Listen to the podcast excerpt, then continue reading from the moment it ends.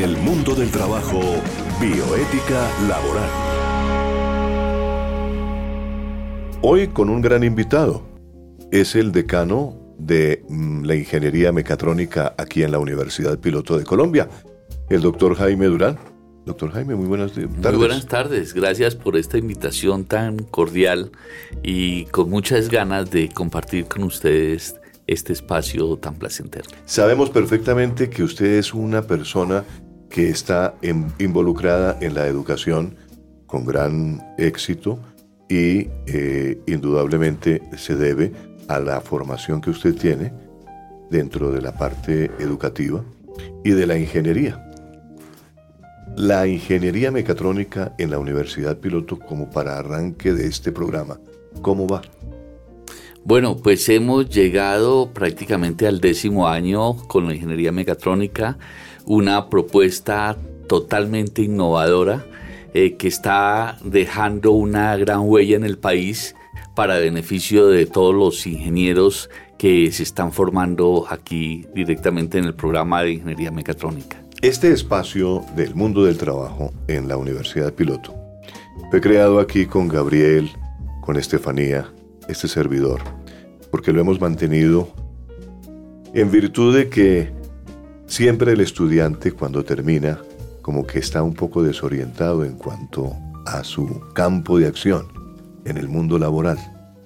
Y, pretendemos indudablemente llegarle a ese estudiante, a ese profesional que en un momento determinado está en el mundo laboral pero no sabe para dónde coger, ni qué le espera realmente.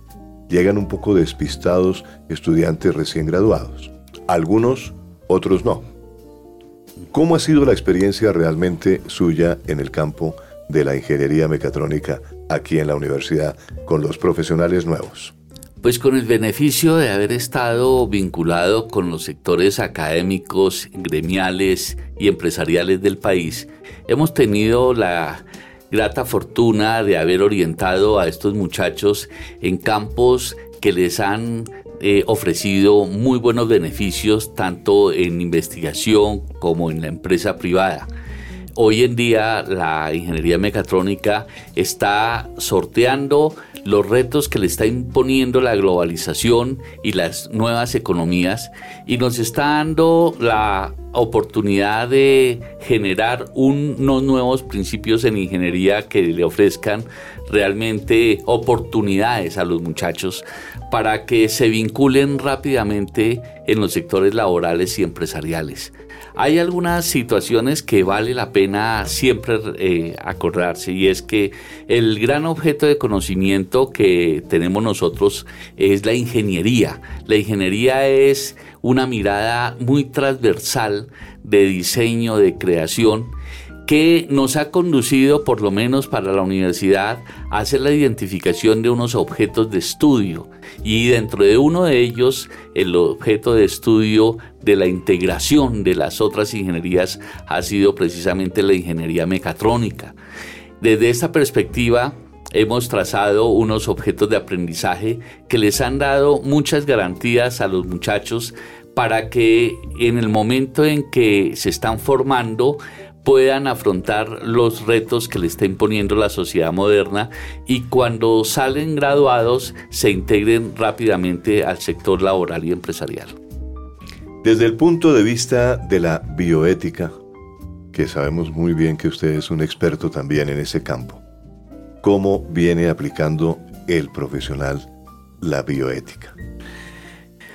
Este campo de la bioética eh, ha sido una mirada mucho más eh, acogedora para los muchachos porque han entendido que su relación eh, profesional no solamente se relacionaba directamente con las personas, sino que habían otros campos de actuación en donde el medio ambiente, los seres vivos, las plantas, los animales en general, eh, se integraban a todos los desarrollos que la ingeniería mecatrónica venía incorporando en sus actividades.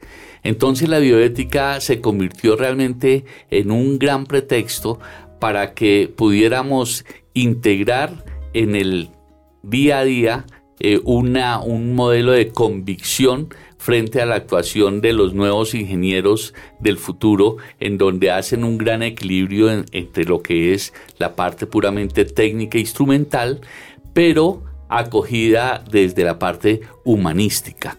Entonces, ese, esa nueva mirada del ingeniero ha hecho que estemos despertando conciencias con un gran compromiso y una responsabilidad social para el país para tratar de enderezar ese camino que hoy se ha visto eh, tan opacado por las circunstancias que se han presentado en el país.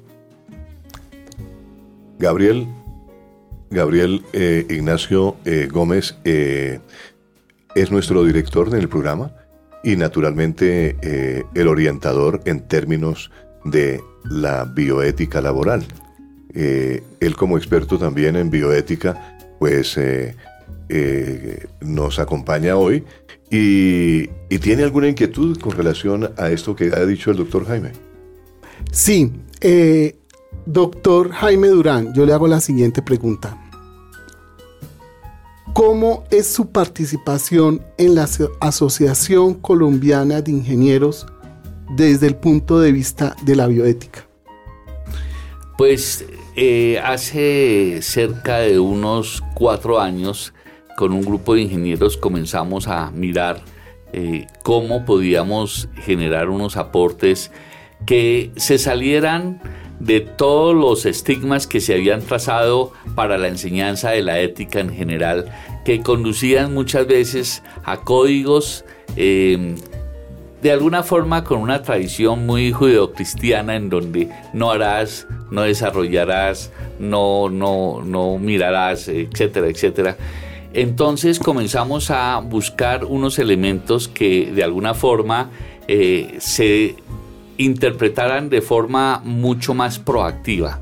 Eh, de mucho, con mucho más integración, con mucha más eh, participación por parte de las personas, sin que lo sintieran como que era un código rígido, dogmático, en donde las personas no tenían participación.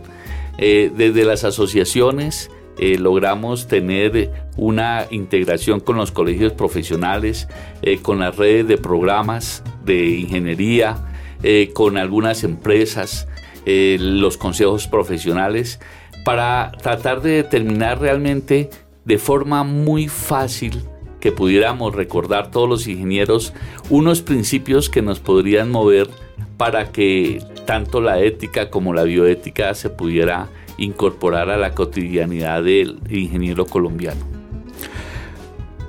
Desde hace varios años, con el doctor Jaime Durán, hemos venido tratando de crear una cultura de bioética en la Universidad Piloto. Por eso la existencia de este programa, por eso el enfoque que tenemos y hoy es cardinal la presencia de nuestro decano por su formación en el mundo de los valores y las propuestas que hemos tenido en la piloto son las siguientes. Crear un laboratorio de ética en el mundo del trabajo, un observatorio laboral y también empezar a través de sistemas pedagógicos, por ejemplo el cine, los valores, a través de seminarios, eh, articular no solamente ética como tal, sino darle esa mirada biocéntrica. Pero yo sí quiero que el doctor nos precise cómo sería una mirada biocéntrica desde el punto de vista de las ciencias exactas, porque resulta que la bioética siempre ha tenido como un inicio que ha sido la salud del ser humano y otro tema que es que se ha convertido en un tema de ideologías para ciertos grupos de interés eh, político, religioso, en temas coyunturales, por ejemplo, el aborto. El movimiento antiaborto es un tema bioético. Entonces, además de esos temas que se usan en la religión, esos temas que se, se analizan desde la medicina, ¿cómo sería una mirada bioética en esas ciencias como la ingeniería? Porque pues, ¿cuál, cuál es la propuesta? Quitarle a la bioética la sotana del religioso y la bata del médico. Y en esa lucha pues estamos en la Universidad Piloto porque somos una universidad, digámoslo así, como civil, como laica, no religiosa, no confesional. Bueno, pues eh, usted ha tocado unos puntos muy específicos y es que eh, cuando la gente comienza a relacionar el campo de la ética, eh, acuérdense que lo, le da primero una mirada de carácter teocéntrico. Y entonces por eso es que se hace la asociación con lo eminentemente religioso todo está fundamentado en, unas ideologías de un cumplimiento eh, venido de unos dogmas de fe que de alguna forma, siendo tan acertados, eh, de alguna forma han venido perdiendo su vigencia. Luego acuérdense que ya cuando comienzan a, surgir los albores de la ingeniería, eh, se comienza a trabajar el modelo antropocéntrico y dentro de ese modelo antropocéntrico ya el hombre adquiere una mayor relevancia y se comienza a detectar ese interés del respeto por el otro, pero el otro como persona. Hoy en día eh, hemos superado afortunadamente rápidamente lo que es el concepto eh, casi que tecnocéntrico.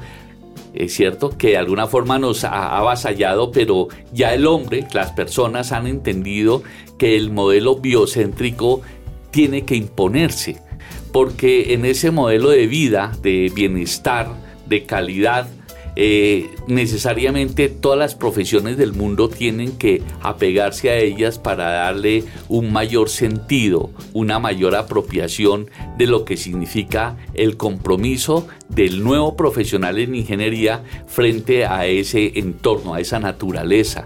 La pregunta por que, hacía el doctor Ginas precisamente sobre eh, la pregunta difícil es precisamente cómo incorporar a las ciencias exactas eh, este modelo bio, eh, que para nosotros sería un modelo biocéntrico, y es en donde estamos comenzando apenas a entender nuevamente el concepto de vida y todos los mensajes que la naturaleza nos trae.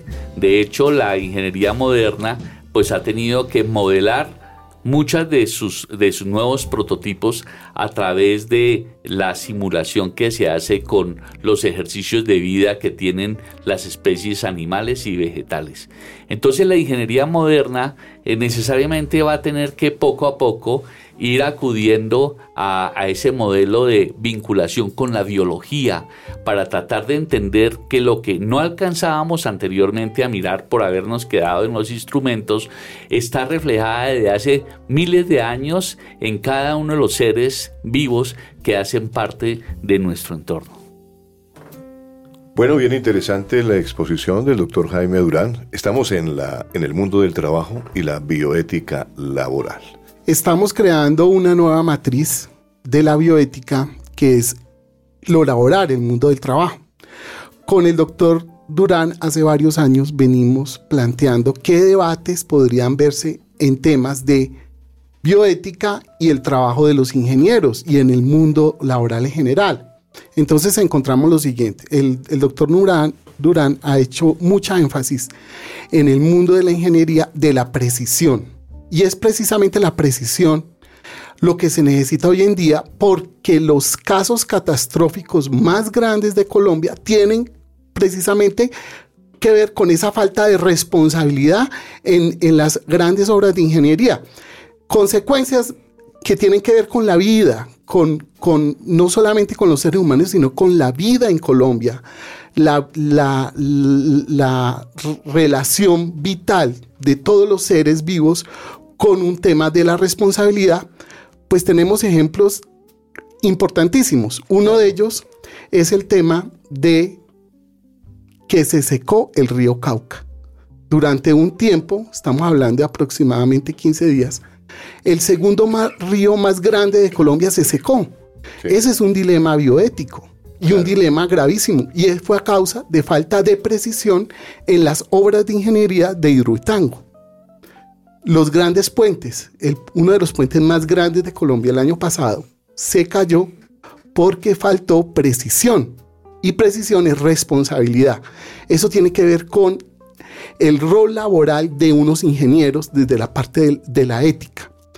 Otros temas de entronque de bioética con el trabajo es, por ejemplo, el informe de las Naciones Unidas de su órgano especializado del trabajo, que es la OIT. La OIT hace un informe sobre el futuro del trabajo y analiza, primero, la digitalización del trabajo. Segundo, el tema del trabajo, las economías verdes y la sostenibilidad.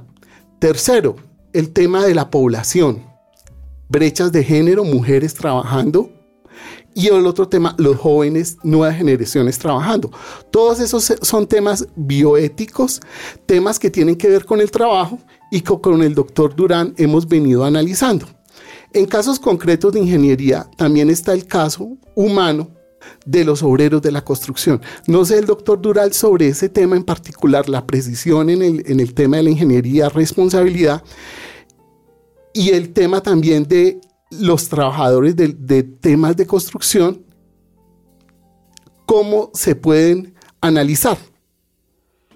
Bueno, pues eh, usted ha tocado un tema muy coyuntural precisamente sobre el cual la ingeniería colombiana ha venido generando unos debates desde hace algún tiempo de manera permanente, eh, identificando cuáles son los principios reales que tienen que mover eh, los criterios de los ingenieros.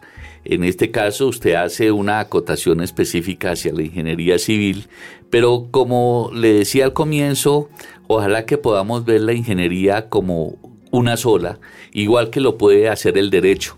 El derecho tiene una línea transversal en donde uno no ve recién iniciada el campo laboral de los ingenieros como, como el campo laboral de los abogados que dicen yo soy abogado en los ingenieros ya comenzamos a ponerle unas particularidades, por eso tenemos que rescatar el objeto de conocimiento, que es la línea transversal de la ingeniería, y es el, modelo realmente que ata eh, los principios sobre los cuales se tiene que eh, mover la actividad ingenieril. Por eso, como decía, mm, la actividad se ha montado sobre cuatro principios hay un gran principio de responsabilidad. Responder precisamente por cada una de nuestras actividades eh, y ahí ya vamos en cualquier campo. En el campo que nos toca o que me toca hoy directamente, el campo de la ingeniería mecatrónica, pues tiene una, unas valoraciones especiales. El segundo gran principio que estamos eh, estudiando a fondo es el principio de la veracidad. ¿Qué le tenemos que decir realmente a las personas frente a las transformaciones que estamos en este momento orientando desde la ingeniería? Claro, aquí en la ingeniería civil se presentó, se han presentado unos casos específicos en donde no se ha dicho toda la verdad sobre lo que está sucediendo cuando se comienzan a generar estas grandes obras, sobre los riesgos que se presentan.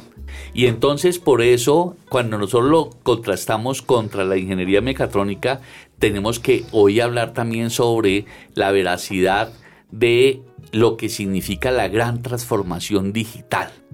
Cómo realmente hablar sobre el Internet de las Cosas, hablar sobre eh, el Big Data, hablar sobre la inteligencia artificial, eso también tiene unos riesgos sobre los cuales nosotros tenemos que comenzar a responder.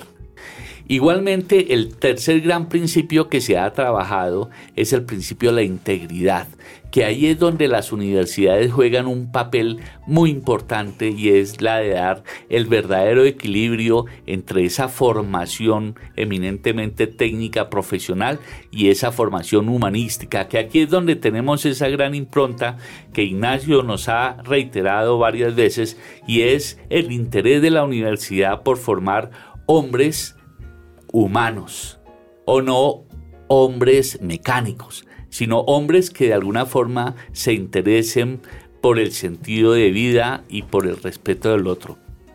Y finalmente tenemos ese gran principio, el de precisión, que es sobre el cual se ha fallado mucho. y es que eh, se ha tomado muy a la ligera, se han, se han tenido en cuenta factores mucho más eh, económicos, administrativos, para tratar de eh, desarrollar unas obras, dando cumplimiento a la obra por la obra, pero desconociendo que la efectividad de, las, de los grandes proyectos tiene un equilibrio entre la eficiencia y la eficacia. Y entonces desde, ese, desde esa perspectiva muchos ingenieros se quedan sencillamente con el, con el modelo de eficacia, cumplir la obra por la obra, a pesar de las circunstancias eh, de, de tipo procesual, de tipo de manejo de materiales, de manejo de las personas. Y eso es lo que ha realmente confundido eh, el, hecho mismo de la formación profesional de las nuevas generaciones eh, y es en términos sencillamente entregue la obra rápido, esto lo tenemos que, que manejar sin tener en cuenta realmente que hay unos intereses mucho más sobre las comunidades que sobre el contrato mismo. Entonces, mm, estos cuatro principios que usted ha mencionado claramente, eh, hablando mucho de la responsabilidad y la precisión, por supuesto, han jugado, nos han jugado unas malas pasadas. Eh, eh, por eso el principio de responsabilidad que viene precisamente de responder por los actos, tiene que convertirse en, un, en uno de los baluartes para que la ingeniería colombiana comience a resarcir sobre los errores que hoy hemos cometido y, dentro de los cuales el mundo viviente ha tenido que sufrir las consecuencias sin haber estado preparado para ello. Sí, y, hay casos de práctica ética en el mundo de la ingeniería, como tú dices, general. Por ejemplo, hay una discriminación hacia el género en el mundo de los ingenieros. O sea, se le paga más a un a un ingeniero que a una ingeniera. O no se tiene en cuenta la carga que tiene la mujer ingeniera, porque ella también tiene rol de cuidadora, frente a un rol de ingeniero masculino. Eso en cuanto a brechas de género, que es un tema ético y bioético. Otro tema, por ejemplo, en el mundo específico de la construcción. Generalmente hay como una vulnerabilidad del trabajador de la construcción. ¿Por qué? Porque su trabajo no es estable. Hay una obra, la obra termina su, primera etapa, digámoslo así, un conjunto de, edificios, y resulta que el trabajo de él sería limitado a la obra que se hace o, o un trabajo por obra realizada. ¿Qué pasa? Ese trabajador de la construcción no tiene, digamos, la estabilidad laboral, porque pasa un tiempo hasta que lo llamen a otra construcción. Entonces es una población vulnerable y que no le gusta, en muchos casos ya en el sector micro, trabajo de construcciones, que los afilien a la seguridad social, porque ellos dicen, eh, por favor, yo voy a trabajar estos, este mes en esta construcción, en esta remodelación, pero no me, no me incluye en la planilla de seguridad social porque esa plática que usted me va a quitar eh, me sirve mejor para yo con mis amigos los sábados tomarme unas cervezas. Entonces, ¿qué está pasando? Ese trabajador que él mismo pide que no lo formalicen en, en las obras de construcción, va dentro de 20, 30 años, va a ser una persona desprotegida porque no, como no aportó a pensión, a seguridad social, pues ya no va a poder trabajar lo mismo y va a quedar, digámoslo así, como sin estabilidad económica.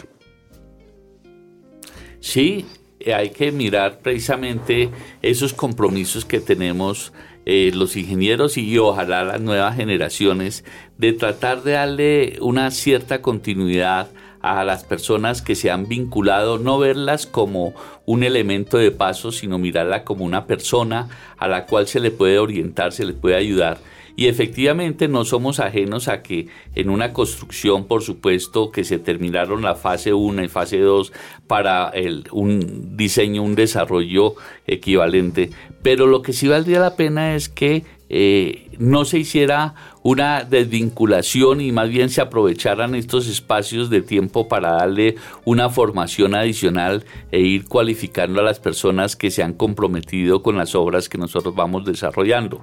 Porque esa ese modelo de ser un poco paracaidista para desarrollar las obras hace que ahí no se tenga totalmente el control y la seguridad de con qué precisión se van haciendo cada una de las obras, porque estamos precisamente a juicio prácticamente de, de las personas que llegaron, hicieron las mezclas mal, hicieron las uniones, etcétera, pero no tenemos totalmente la garantía y la seguridad de que se hizo en las mejores condiciones técnicas. Si nosotros una vez se hubiera terminado un tipo de obras esta, le ofreciéramos a estas personas con esa cierta vulnerabilidad, como usted lo plantea, tendríamos la oportunidad de formarlos un poco sin hacerlos esclavos de alguna forma de, un estudio, pero sí dándoles unos espacios eh, diarios o unos espacios eh, quincenales o semanales para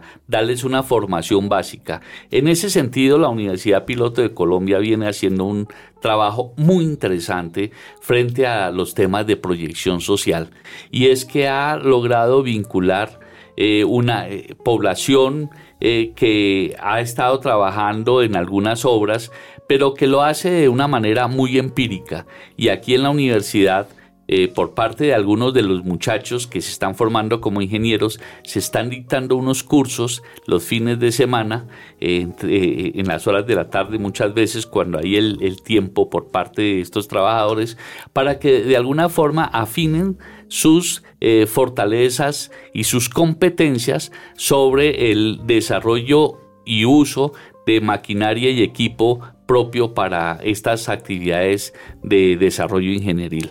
Entonces ahí la universidad ha comenzado a cumplir con una extensión social que de alguna forma va amparando a través de los nuevos ingenieros, van parando a esta sociedad que se ha mencionado, esta sociedad de las personas que nos ayudan en las labores ingenieriles, para que de alguna forma vayan cualificando su formación y sus competencias laborales. El último informe de la OIT trae unas cifras bien interesantes que quiero eh, hacer notar en este programa de el mundo del trabajo y la bioética laboral, agradeciéndole al doctor Jaime Durán su tiempo en este programa, sus aportes que son muy importantes.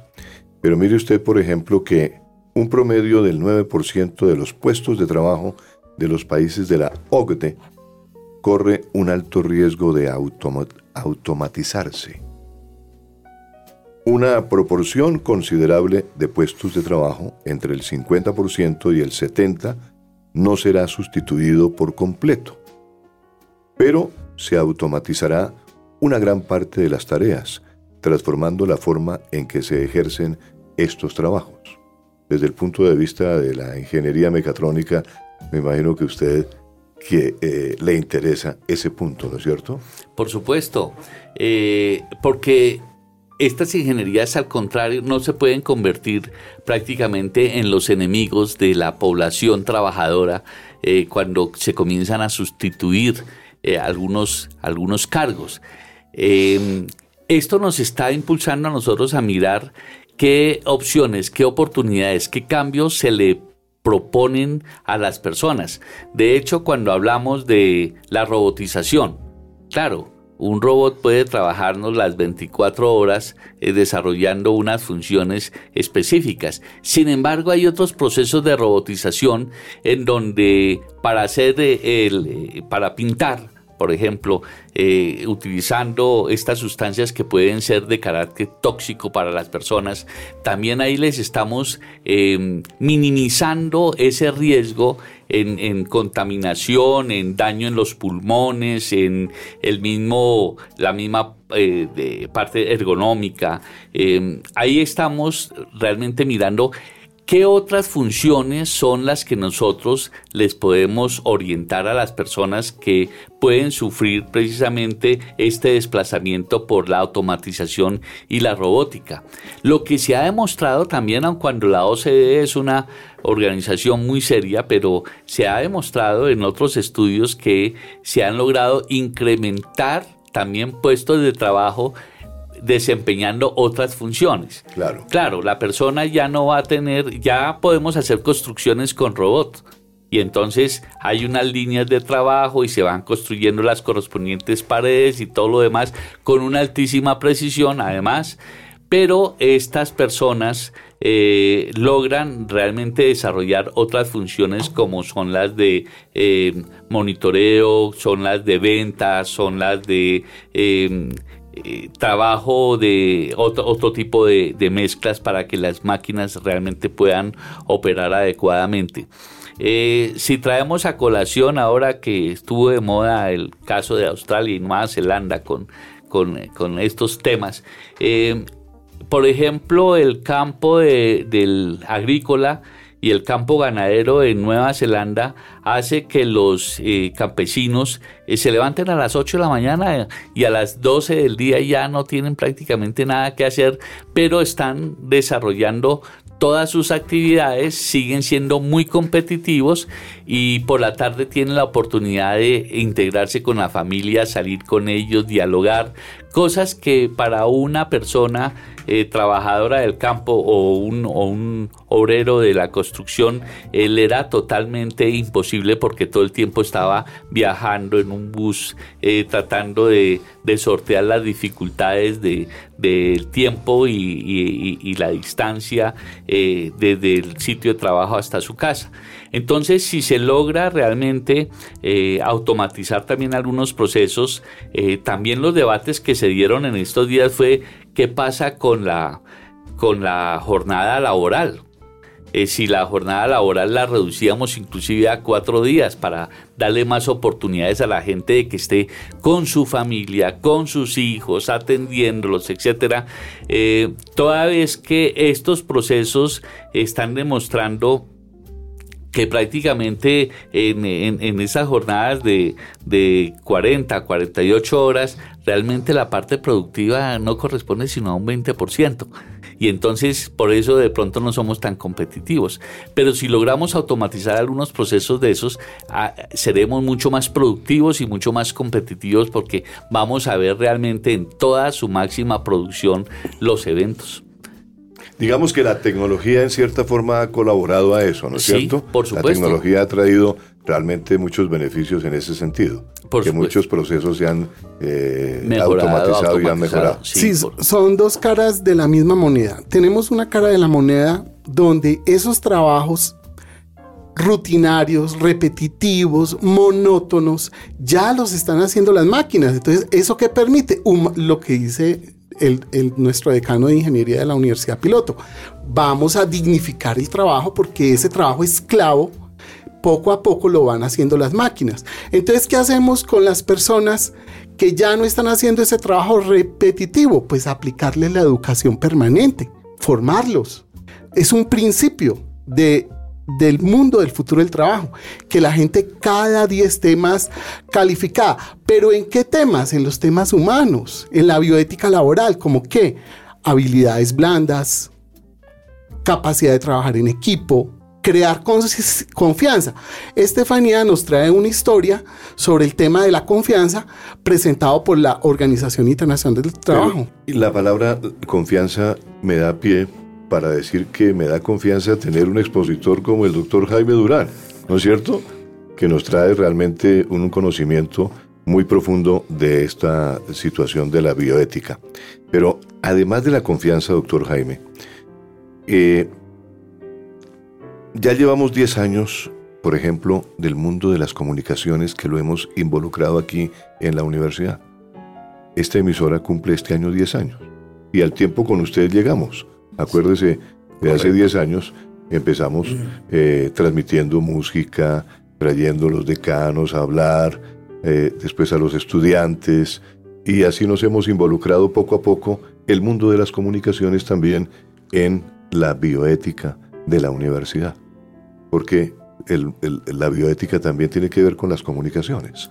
Por supuesto. Y con absolutamente con todas las, las situaciones humanas, ¿no? Eh, pero yo quiero volver un poquito sobre eh, la automatización. Fíjese usted, por ejemplo, que el Banco Mundial ha dicho que dos tercios de los puestos de trabajo de los países en desarrollo podrían ser automatizados en los próximos años. Dos tercios. O sea, es una gran cantidad, ¿no? Sí, por supuesto. Eso naturalmente puede traer problemas. ¿O usted qué opina? Esto nos está haciendo es una invitación a que rompamos la tradición sobre la cual hemos montado toda nuestra educación y nos reinventemos permanente. Eh, fíjese que estamos en este momento en esta cuarta revolución industrial. Esa primera revolución industrial fue la que nos dio el nombre de ingeniería. Es una cosa muy particular. Eh, los arquitectos eran arquitectos ingenieros y la palabra ingeniería no se había inventado.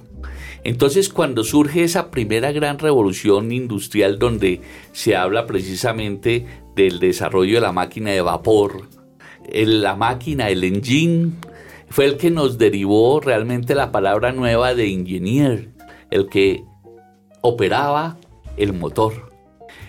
Fíjese que hoy que hemos pasado ya no solamente por el motor, sino por la electricidad y luego por la transistorización y luego ahora que estamos hablando de la digitalización y por eso estamos con la cuarta revolución en donde estamos hablando de las, de las industrias 4.0 y eso nos está exigiendo una educación también 4.0 que repiense las carreras tradicionales. Claro, cuando yo digo voy a tratar de automatizar absolutamente todos los puestos, por supuesto que es eh, derivado de ese interés, de esa creación del hombre frente al manejo y, el, de, de, unas máquinas y a tratar de minimizar la rutinización. Pero ¿qué nos está pidiendo en este momento? Por favor, las universidades, por favor, la educación tiene que reinventarse. No puede seguir pensando desde el siglo 18, ni desde el siglo XIII, ni siquiera desde el siglo XX, no puede seguir pensando en la educación, hay que pensar nuevas opciones, nuevas alternativas de creación donde realmente la mente se estimule y la creatividad ponga a flor de piel otras posibilidades que hasta hoy para nosotros podrían ser eh, muy difíciles. Pero yo traigo a colación algo y es esa carrera, por ejemplo, que ha hecho eh, el pensar el futuro de tiempo atrás. Casi que a nosotros nunca nos enseñaron eh, que cuando leíamos la Iliada y la Odisea, nos estaban hablando era de una interpretación de cambio del futuro. Eso era lo que preguntaba Aquiles y Eneas. Bueno, ¿qué nos irá a pasar después de que yo haya conquistado? Y fíjese que después de esto se fueron generando otras interpretaciones de, futuro alrededor del tema de las profecías. Entonces, ¿quién vendrá a salvarnos? Y entonces se generan esas nuevas culturas religiosas.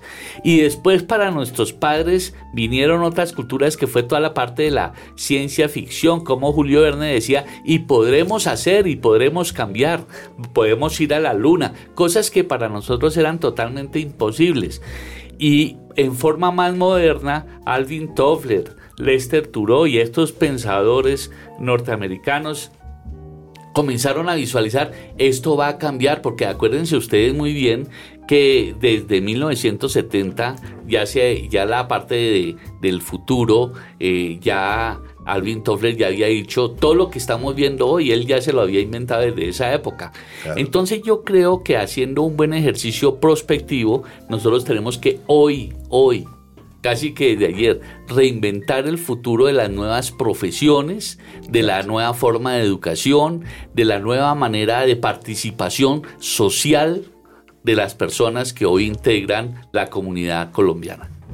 Y quedaríamos para una segunda parte de este tema de bioética e ingenierías en el mundo laboral, para que nuestro decano de la Universidad Piloto, que lleva la vanguardia en el tema de la bioética y los valores, nos explicara un poco en esa segunda parte del, próximo programa cómo es el rol de esos muchachos estudiantes frente a los dilemas morales. Por ejemplo, el, doctor me, me, explicaba un dilema que tenían frente a la construcción de incubadoras y elaboración de incubadoras electrónicas para los hospitales donde atienden niños recién nacidos. No, y desde hace unos días que se habló en la Corte Constitucional sobre el uso de las comunicaciones, ¿no?